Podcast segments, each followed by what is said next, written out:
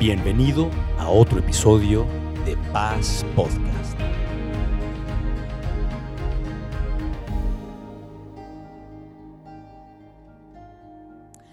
Siempre que nos reunimos, nos reunimos para hablar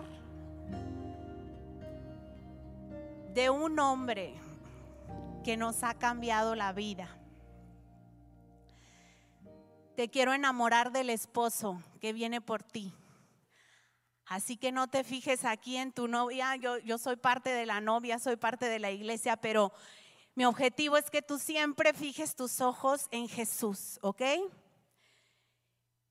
Acabamos de adorar al Dios de lo imposible. ¿Cuántas hicieron esta declaración? Y nuestro corazón puede estar confiado en Él, ¿verdad? Yo estoy segura que todas atravesamos cosas, pero llévate esto. El Señor está contigo. Lo ha prometido, ¿verdad? Y Él no cambia. Él es más grande que tu circunstancia. Así que busca en la palabra las promesas para este tiempo que estás atravesando. Decláralas, decláralas, decláralas. Ahorita que estábamos adorando, se me vino una imagen de una oración que yo hice y cómo el Señor la contestó esta semana y dije, Señor, tuya es toda la gloria. Se me había olvidado decirte que tuya es toda la gloria. Realmente ese era un imposible y tú lo hiciste. Así que te invito a que contemples a Jesús, el Dios de lo imposible, ¿verdad? No importa que te vaya a hablar yo esta mañana, pero el Señor te invita a que lo contemples a Él y no a tu circunstancia. Y Él se lleva toda la gloria siempre, siempre. Él es soberano, ¿verdad? Pues sí, como te llegó por ahí una invitación, vamos a hablar de lo que es una mujer completa. ¿Y me acompañas a orar? Padre, gracias Señor, gracias por tu presencia en este lugar. Gracias Señor, porque tú eres la diferencia en nuestras vidas, Señor. Gracias Padre, reconocemos tu poder, tu presencia, tu señorío. Tú eres el Dios de lo imposible, Señor, el Dios que creaste con tu palabra todas las cosas y pusiste orden, Señor, en la creación. Así hoy, Señor, pon orden en nuestras vidas, Señor. Nos sentamos a tus pies, Señor, a escuchar tu palabra, esa que no será quitada, esa parte que permanece arraigada en nuestros corazones y la sacamos para practicarla cuando es necesario, Señor. Gracias, Señor. Gracias por tu palabra, gracias por tu presencia, Espíritu Santo. Tú eres el mejor maestro. Enséñanos hoy, Señor, te necesitamos. En el nombre de Cristo Jesús. Amén, amén. Y mujer, una mujer completa no es un estado civil. A mí no me gusta mucho cuando la gente piensa que hasta que se case, entonces Dios va a ser. Y no es así. No es hasta que te cases o no es hasta que tengas hijos, ¿verdad? Te lo digo porque lo viví. No es que estás completa hasta un estado civil o hasta una etapa de la vida que seas mamá o hasta que ya me jubile y pueda viajar por todo el mundo, ¿verdad? Las que nos gusta muchísimo viajar o hasta que tengas una eh, carrera exitosa, hasta que me gradúe o hasta que em, pueda conseguir este negocio o establecer cierto número de sucursales, ¿verdad? Pero una mujer completa, vamos al manual del fabricante. Por favor, si traes tu Biblia, tu teléfono, sácalo por ahí, porque ahí están todos los tesoros escondidos y nosotros vamos a hurgar el día de hoy, ¿ok? Vámonos a Efesios 1.23. Efesios 1.23 dice que la plenitud habita en Cristo, el que todo lo llena en todos. ¿Verdad? Y aquí te puse varias versiones, dice la plenitud de Cristo que lo llena todo por completo. U otra versión dice, con Cristo que todo lo llena, la iglesia queda completa. O sea, la palabra está diciendo y está dejando por sentado este fundamento. Tu plenitud, el que tú seas completa, es cuando tú vienes a Cristo. Dice aquí que Cristo llena todo y la iglesia queda completa en Él. La única manera, amiga, de que tú seas completa es Cristo. Corre a Él, corre a Él. Hoy te lo voy a presentar. Corre. Él es tu única manera de estar completa. No es un estado civil, no es una etapa, no es una forma o una condición. Es Él, es Él en tu vida. Dice Colosenses 2.10, otra vez por ahí si traes tu Biblia y si me ayudan con la que sigue, dice, en Cristo ustedes están completos y no necesitan nada más, pues Él es cabeza de todos los gobernantes y todos los poderes. Cristo está por encima de todo poder, de todo gobernador, de toda situación, ¿verdad? Y él en él estamos completos. Dice, están completos mediante la unión con Cristo. O sea que para que tú estés completa lo que necesitas es unirte a Jesús. No les falta nada, pues están unidos a Cristo. Así que no es como te sientes, no es la situación que estás atravesando y cómo se ve de oscura, no es el futuro incierto, sino es Cristo en ti, la esperanza de gloria, ¿verdad? Vamos a dejar eso muy bien por sentado. Y bueno, eh, si viniste por ahí en enero, tuvimos un taller para servidores, eh, a lo mejor te va a ser muy conocida esta plática la pastora Carolina Parás me invitó a que la compartiera con todas ustedes y le voy a dar un enfoque un poquito más a las mujeres. Ahí en tu mesa vas a ver unas estrellas, si lo puedes ir tomando. Y aquí hay más, por si alguien le falta, si me ayuda alguien a repartir en caso que alguien falte. Pusimos en todas las mesas. Toma una, por favor. Y bueno, esta estrella tiene una característica que tiene en el punto superior la palabra escrita Dios, ¿verdad? ¿Qué aprendimos ahorita en la base bíblica? Que para que estemos completas y en orden necesitamos poner a Dios primero. Todo comienza con Dios en el primer lugar en nuestras vidas. Y yo he encontrado a un hombre que me ama, dice la canción, y me encanta, busca por ahí ese corito, que ha encendido un fuego en mí y nadie lo puede apagar jamás, ¿verdad? Te quiero presentar a ese hombre para que sea lo primero en tu vida. Dios te creó con un propósito. Dice la palabra que antes que estuvieras en el estómago de tu mamá, ya el Señor te había pensado. Ya el Señor había puesto propósito para tu vida. Así que no eres una casualidad. Dios te ha amado desde el principio. Y ahorita Lore citó el versículo de Juan 3:16 que dice que Dios nos amó tanto que nos anhelaba. Las mujeres nos encanta que nos amen, ¿verdad? Y nos encanta sentirnos anheladas. Hay uno que te ama y que te anhela te quiere con Él todo el tiempo, en intimidad con Él. Y como estábamos separados, proveyó un camino. Y tuvo que haber una separación entre Dios Padre y Dios Hijo para que Jesús pudiera morir en la cruz. Y tú y yo jamás podamos volver a estar separadas de Dios. Así tanto te amó que entregó a su Hijo. El Hijo dio su vida voluntariamente por ti para que ese velo fuera rasgado, esa separación entre el Padre y nosotras fuera rasgada y tú y yo pudiéramos tener acceso a su presencia todos los días, en cualquier circunstancia, cara a cara podernos entrevistar con Él. ¿No es maravilloso esto? ¿Cuántas están agradecidas? Reconocemos que sin su presencia en nuestras vidas fueran otras, ¿sí o no? Te quiero hablar de ese hombre y así enamorarte como Él está enamorado de ti, porque te ama, te ama. Y su amor es incondicional, es constante. Porque a veces hemos conocido en este mundo el amor que si, si estás bien con la persona, si te amo, pero si al rato te equivocaste, pues no te quiero, vete para allá. Pero el Señor tiene un amor por ti que es un incondicional, que siempre te ama. Dice la Biblia que aún siendo pecadores, Él murió por nosotros, sin importar si tú le ibas a aceptar o no en tu corazón. Dime si no ese es un amor incondicional.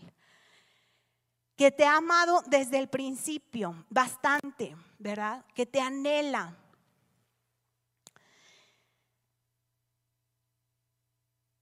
Y de esa forma tu necesidad se encuentra con el Dios Todopoderoso, el Dios de lo imposible.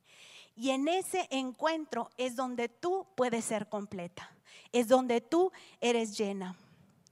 Y quiero por favor que cierres tus ojos un momento, porque nada tendría sentido si no tenemos a Dios como el primero en nuestras vidas. Quiero hacer una invitación para que le invites al Señor Jesús a tu corazón y que Él venga a ser la prioridad en tu vida.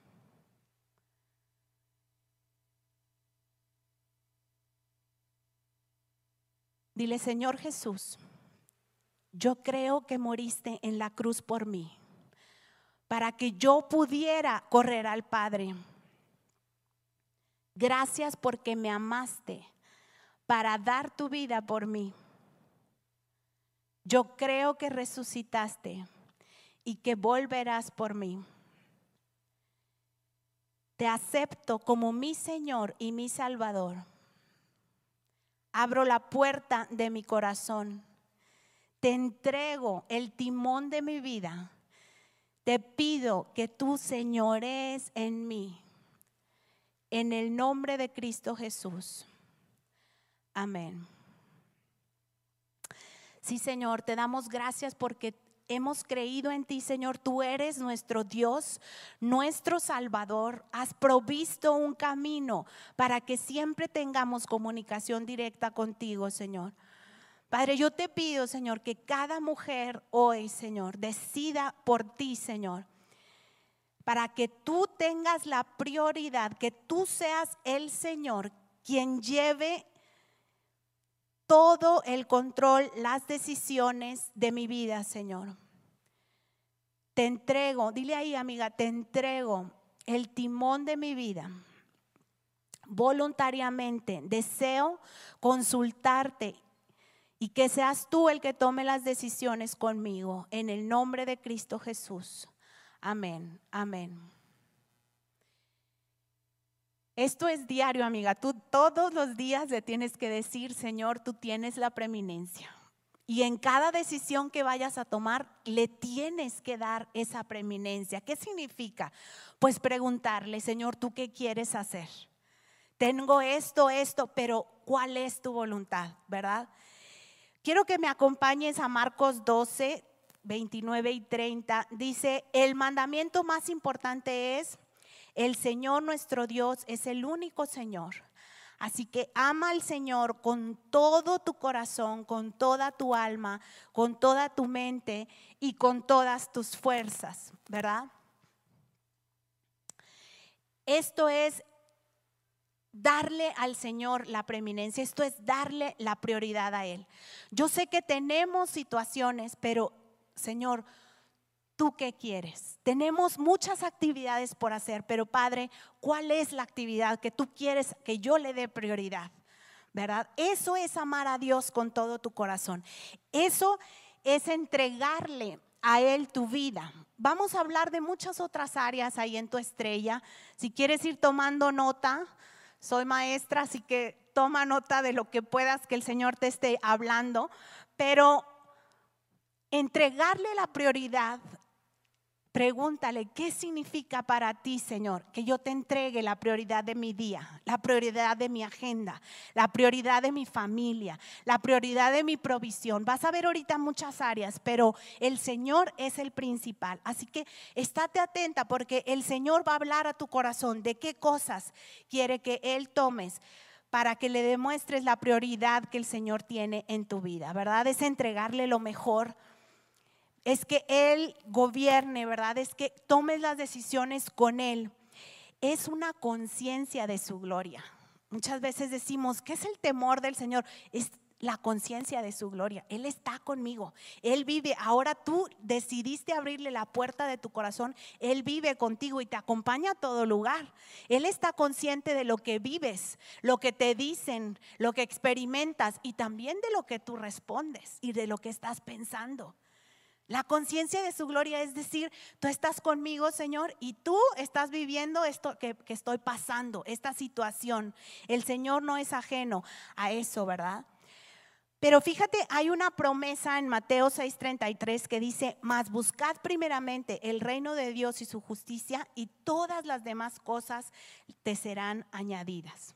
Primero tenemos que buscar al Señor, ¿verdad? No sé cuántas tengan esta herramienta padrísima del YouVersion donde leemos la palabra como primera cosa del, bueno, nosotros lo hacemos como primera cosa del día, pero me refiero a que le estás dando un lugar al Señor, ¿verdad? Al leer su palabra, Él te habla y te transforma. Es otra de las promesas que están escritas en la Biblia, que esta palabra no regresa vacía, ¿verdad? Sino que produce el fruto en nuestras vidas.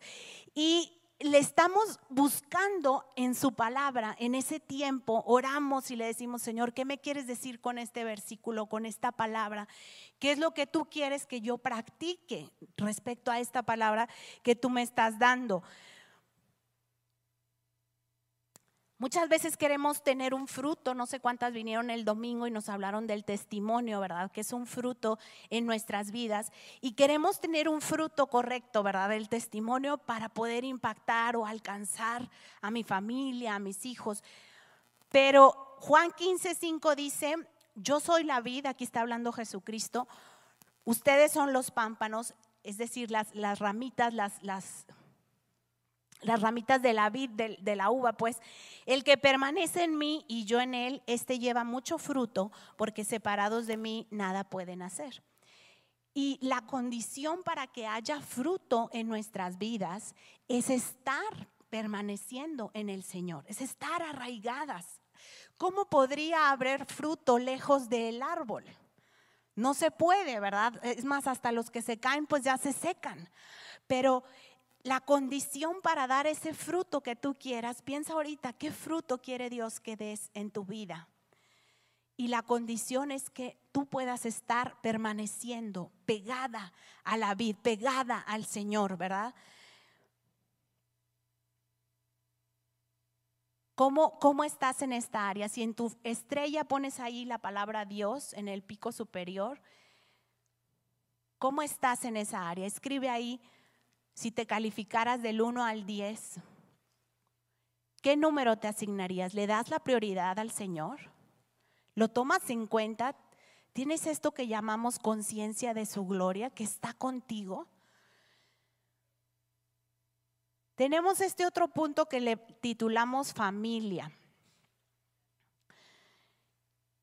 Y en primera de Timoteo 5:8 dice, quien no cuida de sus parientes y especialmente de los de su familia, no se porta como un cristiano. Es más, es peor aún que el que nunca ha creído en Dios. Y aquí Dios nos está encargando a nuestra familia, ¿verdad? No sé qué tipo de familia tengas tú, cuántos miembros la conforman, pero Dios te está pidiendo que tú cuides de esta área que se llama familia. Y es un privilegio, mujer. A mí me encanta ser mujer y yo quiero que tú compartas conmigo ese gozo, porque Dios tiene un papel hermoso para nosotras las mujeres, un papel de impacto en la eternidad. Y Dios tiene un plan para ti y para los tuyos. Y es tu deber formar parte de ese plan. ¿Y cómo formo parte de ese plan? Pues orando y lanzando y luchando y capacitando y, y echando porras y motivando y estando. Pero eso es lo que se refiere la palabra cuando dice que cuides de tu familia, de tus parientes, ¿verdad? A lo mejor incluso hay alguien que ya está en la tercera edad de tu familia, abuelitos o bisabuelos, y pues nosotras tenemos el privilegio de cuidarlos. Qué padre, ¿verdad? Ellos nos cuidaron cuando nosotros éramos pequeños y ahora nosotros podemos cuidar de ellos. Quizás no, no tienen esa conciencia, pero tú y Dios sí la tienen y sí saben que, los estamos cuidando con amor, ¿verdad? Y cuidar a tus hijos es cuidarles su corazón. ¿Cómo está el estado de su corazón? ¿Verdad? Dice la palabra que los de puro corazón verán a Dios.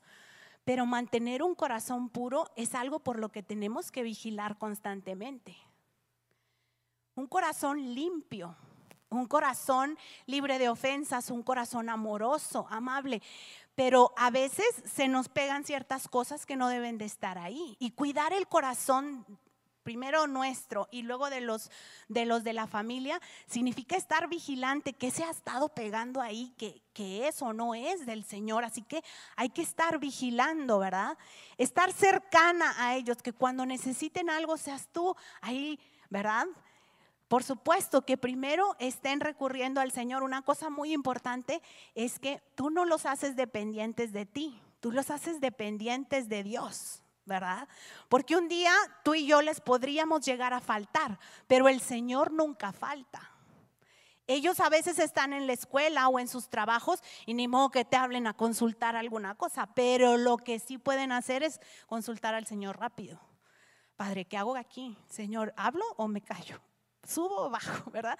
Entonces hay que hacerlos dependientes de Dios y no de nosotras, pero eh, hacerlos cercana a, ellos, que ellos puedan sentir la confianza de hablar sus problemas, sus necesidades y nosotras estar ahí para orar, ¿verdad? Para interceder. Quiero encargarte algo y ahí por ahí anótalo. Discierne delante del Señor, pregúntale al Padre, ¿cuáles son los propósitos que tiene para cada uno de tus hijos. ¿Alguna vez le has preguntado, Señor? Que las mías tienen 12 y 14, pero yo sí les he preguntado al Señor, ¿qué, plan tienes para ella, para ella? Y, el Señor me deja vislumbrar a veces un poquito y yo luego lo empiezo a orar por eso.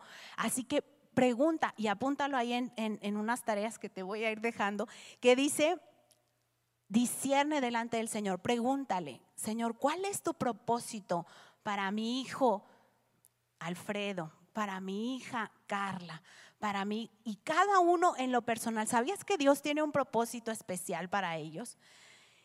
Y qué padre que tú y yo podamos colaborar con esos propósitos. Eso es cuidar de tu familia. Colaborar con los propósitos de Dios en cada uno de los miembros de tu familia.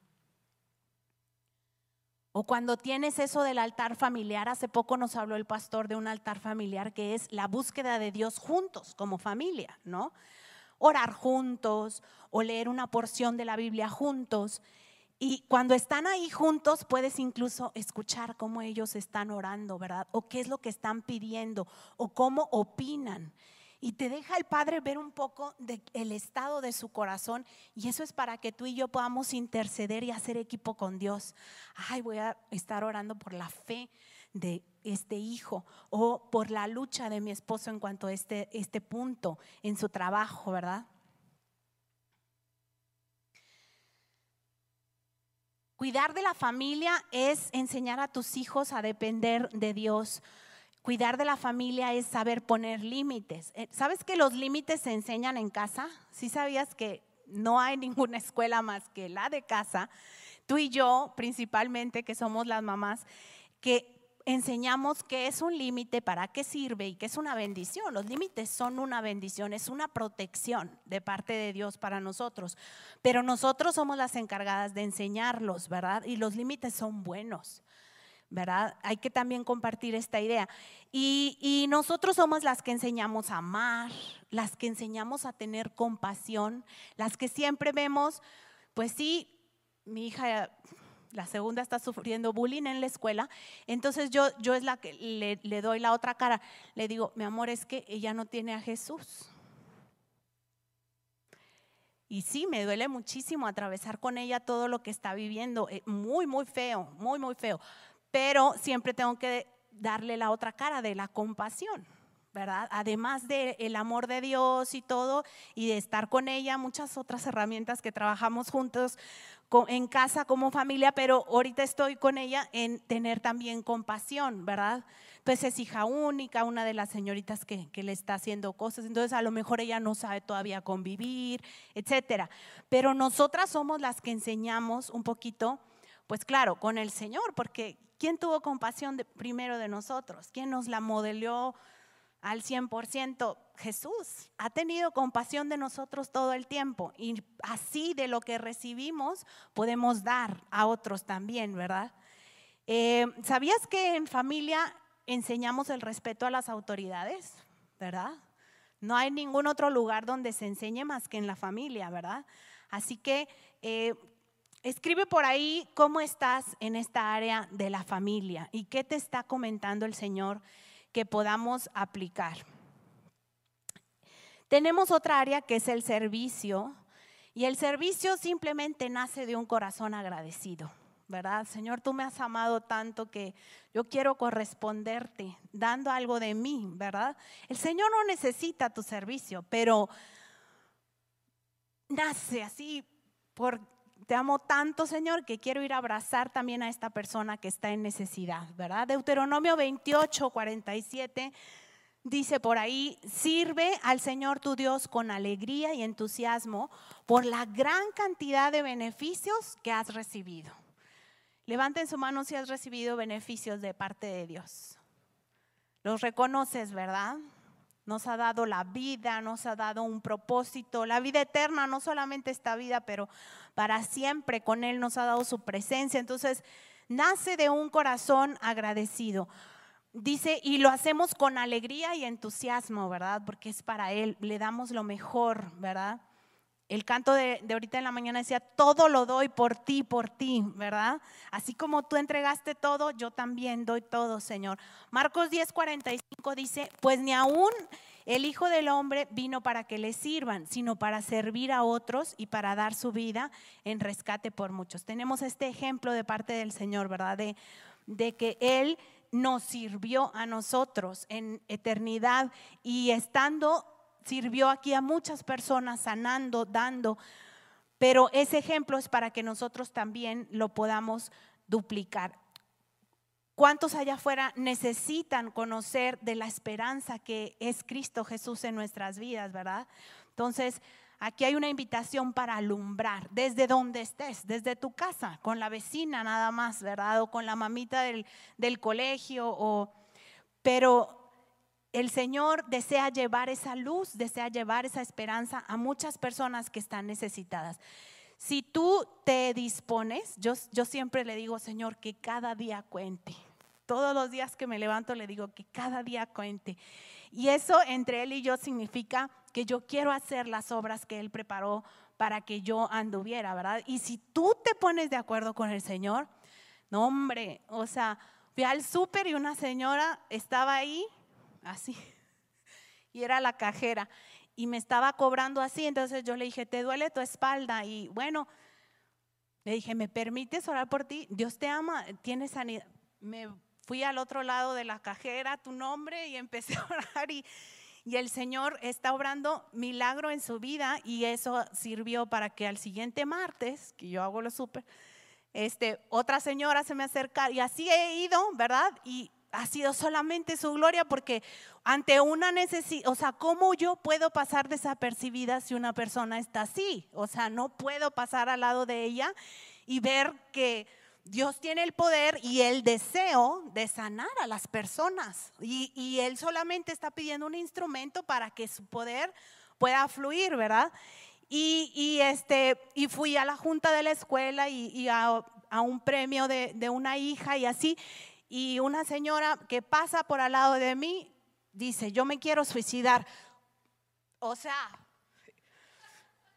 me paro y señorita, este, y mira y Cris, vámonos. O sea, el Señor tiene propósito para tu vida. Empecé, empecé, empecé, y en la premiación aquí, y solo éramos tres familias, y no importa la premiación, mi hija se paró junto conmigo y empezamos a orar por la vida de esta mujer y gloria a Dios, espero que haya venido.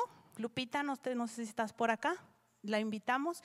Este, y así el Señor tiene personas preparadas para que tú les puedas decir, ¿verdad? Y no pases desapercibida ante una necesidad, porque Dios tiene todo para suplirlas. Y solamente quiere que tú y yo podamos estar dispuestas a hablar, ¿verdad? ¿Qué hay en Mónica que pueda decir nada? Pero tengo a Jesús en mi corazón y yo le pido, Señor, llena a esta, a esta mujer, ¿verdad? De tu presencia. Tú tienes propósito para ella. Tiene tres hijos. Vive sola con los, con los tres, pero el Señor está con ella y el Señor la ama y tiene un propósito para ella. Así que no pierdas oportunidad de poder compartir con otros, ¿verdad? Lucas 9:23 dice, después Jesús les dijo, si alguno quiere ser mi discípulo, tiene que olvidarse de hacer lo que quiera, tiene que estar siempre dispuesto a morir y hacer lo que yo mando, ¿verdad? Este es el servicio.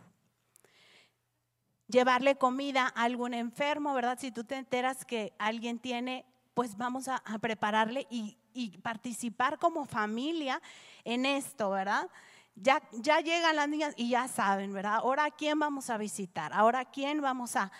Tenemos que ir a servir a otros, ¿verdad? Eh, lo que el Señor mande, lo que el Señor quiera hacer. Escribe por ahí cómo, cómo estás en esta área del servicio al Señor. Y respecto a la provisión, no sé si tú trabajas o estás eh, colaborando con tu esposo o, o, eres madre, que tú eres la cabeza de tu hogar para la provisión, no importa, pero quiero que estemos todas de acuerdo en que dice Deuteronomio 8:18, el Señor tu Dios es el que te da el poder para hacer las riquezas, ¿verdad?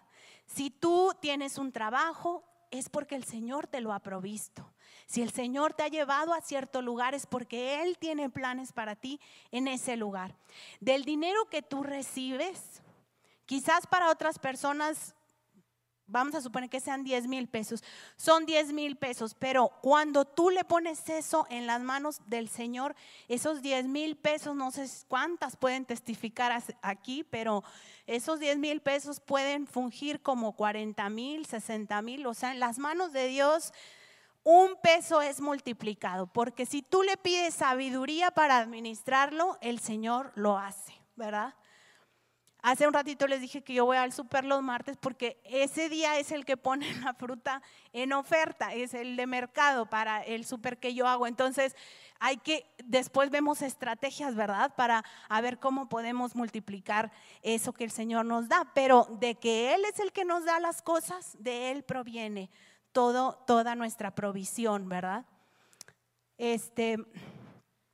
Dice aquí, eh, hay que pedirle sabiduría para administrar lo que Él nos provee, ¿verdad? ¿Se acuerdan en la parábola de los talentos? A una persona se le dio cinco talentos, etcétera. Pero vino el Señor a pedir cuentas y yo quisiera que estuviéramos conscientes de eso. El Señor va a venir a pedir cuentas y nos va a decir qué hiciste con lo que te di. Y no solamente estoy hablando de los recursos financieros, sino de toda la provisión que el Señor te ha dado. Porque tienes muchos talentos, tienes también hijos, tienes también un hogar que administrar, tienes el tiempo que lo administramos todos los días, ¿verdad? Y hay que ver que el Señor nos dé sabiduría para emplearlo como Él quiere, ¿verdad? Em, bueno, las que pasamos por el altar, ¿se acuerdan que hicimos una promesa? Que nos entregaban unas moneditas y nosotras decíamos, yo prometo ser buena administradora de los bienes que vendrán, ¿verdad? Entonces también hay que recordar que estamos siendo, bueno, cumpliendo esa promesa de ser buenas administradoras de lo que el Señor nos da. En Proverbios 27 dice, Cuida la higuera que comerás de sus frutos. El que mira por los intereses de su Señor tendrá honra. ¿Qué será cuidar la higuera de la que estoy recibiendo los frutos? ¿Qué será? Si han visto que en las empresas siempre les dan mantenimiento a las máquinas, que siempre hacemos eh, una reunión para pues establecer los puntos importantes, de ahí partimos todos. ¿Qué será cuidar tu higuera? Pregúntale al Señor ahí, ahí en tu hojita. Escribe estas preguntas que te estoy poniendo de tarea para que en tu lugar secreto Él te muestre qué será, Señor, cuidar la higuera, ¿verdad? Cuidar la provisión que el Señor nos está dando. Bendecir también al esposo, al jefe que nos permite este trabajo, ¿verdad? ¿De qué manera, Señor, tú quieres que yo bendiga a esta empresa que me está dando a mí el trabajo? ¿De qué manera quieres que yo bendiga a mi esposo, verdad? al, jefe. Reconocer que el Señor nos da esa provisión y utiliza esta empresa. entonces yo también cuido la empresa, cuido a mi jefe, cuido a mi esposo, porque de ahí está viniendo mi provisión. Tener gratitud a Dios, gratitud al esposo, ¿verdad? Gratitud al jefe. Yo recuerdo em, en una ocasión ver una película en el que querían hacer una fiesta de 15 años a la hija, pero el esposo trabajaba en un banco y la esposa quería pues ciertas cosas, ¿verdad? Muy salidas de su realidad, de su presupuesto. Y entonces de alguna manera el esposo empezó a sustraer, ¿verdad? Como él trabajaba en un banco, empezó a hacer algunas cosas para quedarse con un dinero extra y poder cumplir los deseos de la esposa respecto a los 15 años de su hija. Es mucho, eh, mucha tristeza porque el hombre finalmente terminó en la cárcel, por supuesto. Pero cuando estaba preparando esto, me acordé y dije, ¿Cuántas veces ejercemos demasiada presión con nuestras exigencias? Porque la vecina de enfrente ya se fue de vacaciones y a mí no me has llevado. Porque ya cambió el coche este, mi compañero de trabajo y nosotros seguimos con el mismo hace, etcétera. Y hasta qué punto nuestros comentarios como mujeres forzan o exigen a nuestros esposos, incluso a nuestros hijos, ¿verdad? Cuidado, porque a veces tenemos incluso esta influencia para que puedan hacer algo incorrecto y darme gusto a mí.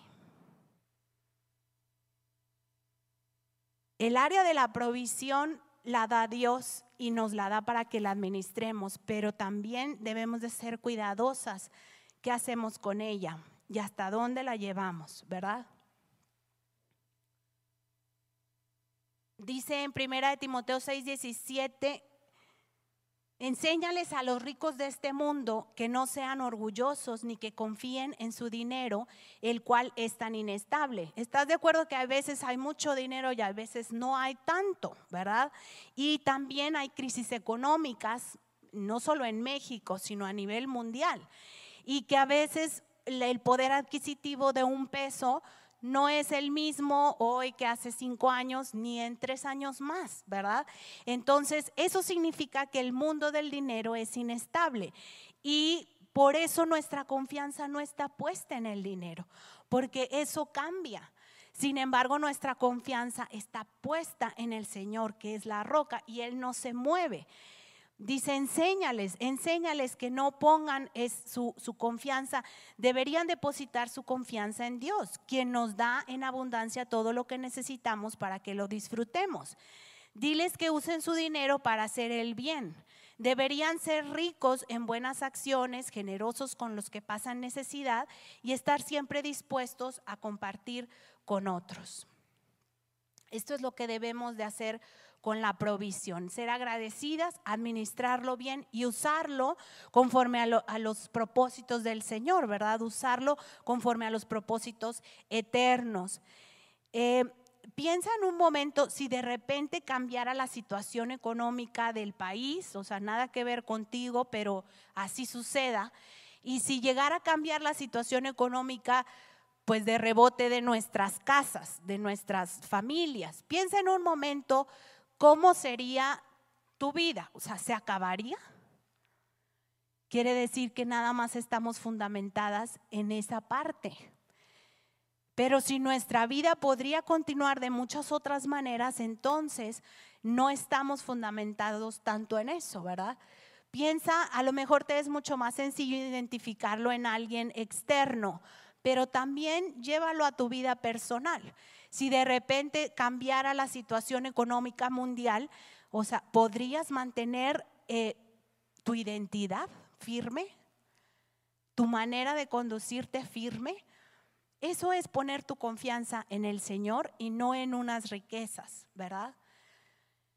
Hay personas que nada más son por lo que traen puesto o por lo que traen manejando o por donde viven o y eso no es la voluntad del Padre. Él quiere que estemos inventados en la roca. Nuestra confianza es Cristo, ¿verdad? Pon ahí en la parte de provisión una calificación también en tu estrellita. Y vámonos por último a la parte de la salud, si me acompañas. Dice Primera de Corintios 6, ¿no se dan cuenta que su cuerpo es templo del Espíritu Santo, quien vive en ustedes y les fue dado por Dios? Ustedes no se pertenecen a sí mismos porque Dios los compró a un alto precio. Por lo tanto, honren a Dios con su cuerpo. Esta parte de la salud nos está hablando de que honramos al Señor también con nuestra salud, también con nuestro cuerpo. Muchas veces queremos hacer los propósitos de Dios, pero el cuerpo no nos alcanza para hacerlos. No sé si te pasa que ya llega cierta hora y ya nos queremos dormir, ya, ya estamos cansados, ¿verdad? Ni se diga si tenemos que recorrer ciertas distancias nos cansamos, ¿verdad? Entonces a veces queremos hacer muchas cosas que son buenísimas, incluso eh, si están dentro de los propósitos de Dios, pero el vehículo, este vehículo que tenemos para realizarlas, para desplazarnos, no nos ayuda a cumplir la obra del Señor. Entonces, esta es una parte que también como mujeres debemos de cuidar en nosotros y en nuestra familia, ¿verdad?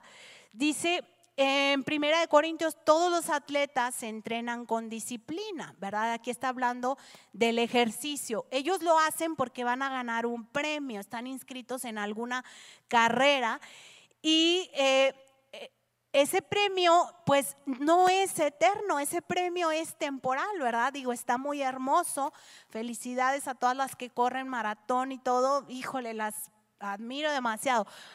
Pero aquí es una invitación a que nosotros corramos la carrera de la fe con paciencia y para eso necesitamos también este vehículo en buenas condiciones. Dice Pablo aquí, por lo tanto, yo corro cada paso con propósito y disciplino mi cuerpo como lo hace un atleta. Lo entreno para que haga lo que debe de hacer, no lo que el cuerpo quiera sino lo que debe de hacer, ¿verdad? Que es la voluntad de Dios, lo que Dios quiere que hagamos. Y eso es disciplinar mi cuerpo. Yo sé que el cuerpo a veces quiere otras cosas, pero somos espíritu, alma y cuerpo y el espíritu debe de dominar sobre las otras áreas, sobre nuestros sentimientos que están en el alma y sobre incluso los deseos de nuestro cuerpo, ¿verdad? Quizás el cuerpo quiere hacer cosas, pero el espíritu le va a decir, no te conviene hacer eso. Y debemos de disciplinarnos en esto. Es, una, es algo, es un músculo que debemos de, de entrenar, ¿verdad? debemos de entrenar a decidir lo que Dios quiere y lo que sabemos que nos conviene delante de Dios y no lo que nuestro cuerpo quiere a la primera hacer o nuestros sentimientos. Yo sé incluso que hay etapas, ¿verdad? Mis hijas están en la adolescencia, pero yo nunca les he manejado que van a cambiar esto, lo otro. O sea, Usted, estamos sometidos a Cristo. Quizás yo esté entrando en la menopausia, pero estoy sometida a Cristo y no voy a permitir que las emociones o estén fungiendo como el control de mi vida, porque eso va y viene, va y viene, ¿verdad? Sin embargo, Cristo permanece constante y por eso yo me tomo de Jesús. En mi cuerpo yo andaría así o ando incluso, ¿verdad? Pero eso no maneja mi vida, sino Jesús. Jesús Jesús es constante, ¿verdad? Y por eso yo me tomo de Él. Hay que entrenarnos, ¿verdad? Y eso es que Él ocupe la preeminencia. Esto es un entrenamiento.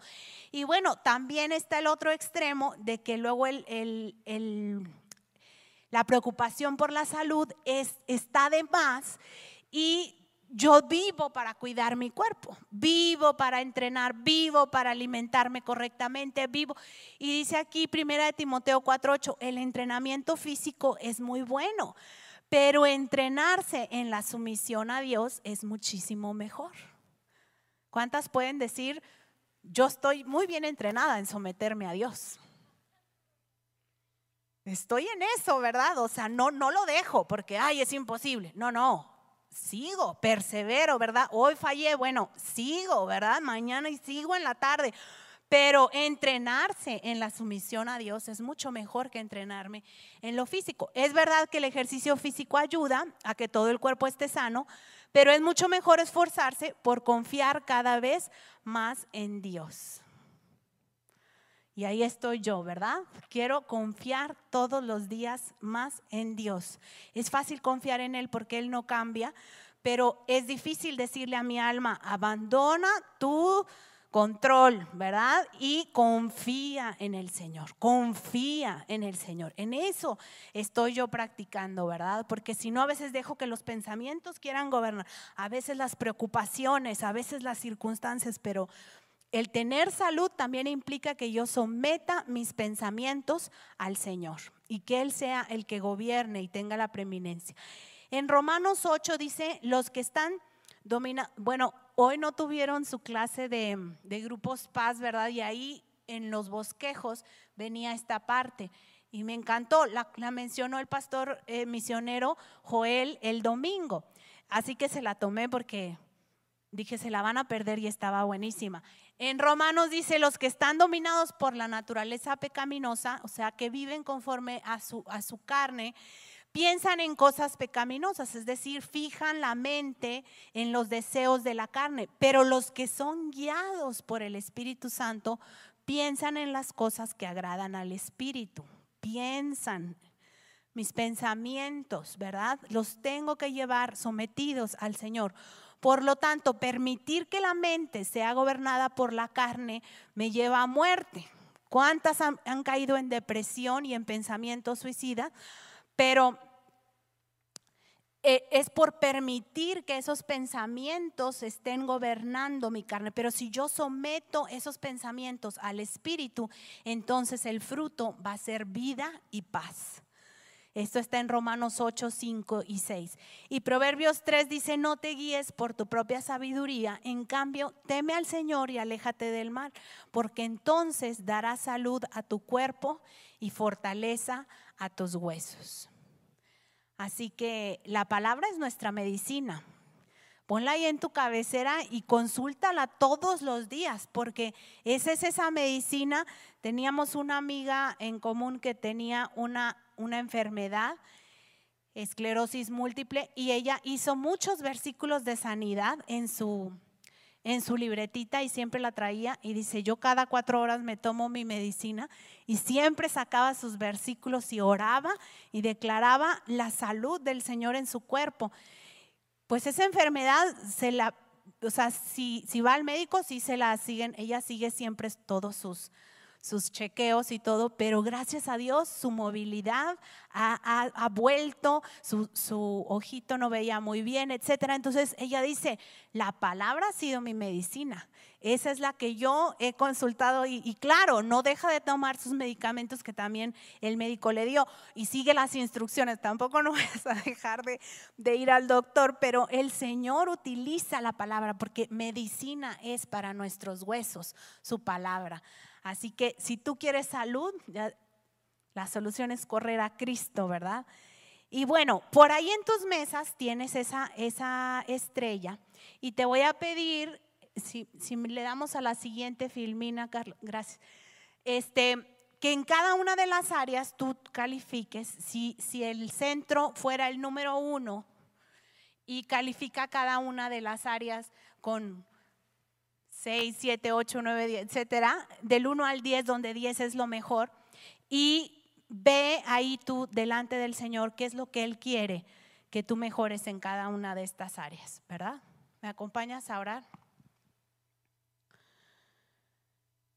Padre, gracias te damos por tu palabra, Señor. Gracias porque tú eres un Dios vivo, Señor, que nos hablas, que estás interesado en tus hijas, Padre, que, que no nos quieres dejar como estamos, sino que quieres seguirnos puliendo, sacando brillo, Señor, y y hacernos crecer más y más en ti, Señor. Gracias, gracias por tu interés en nosotras, porque tú volteas a mirarnos, Señor, y nos quieres hacer mujeres completas en ti, Señor.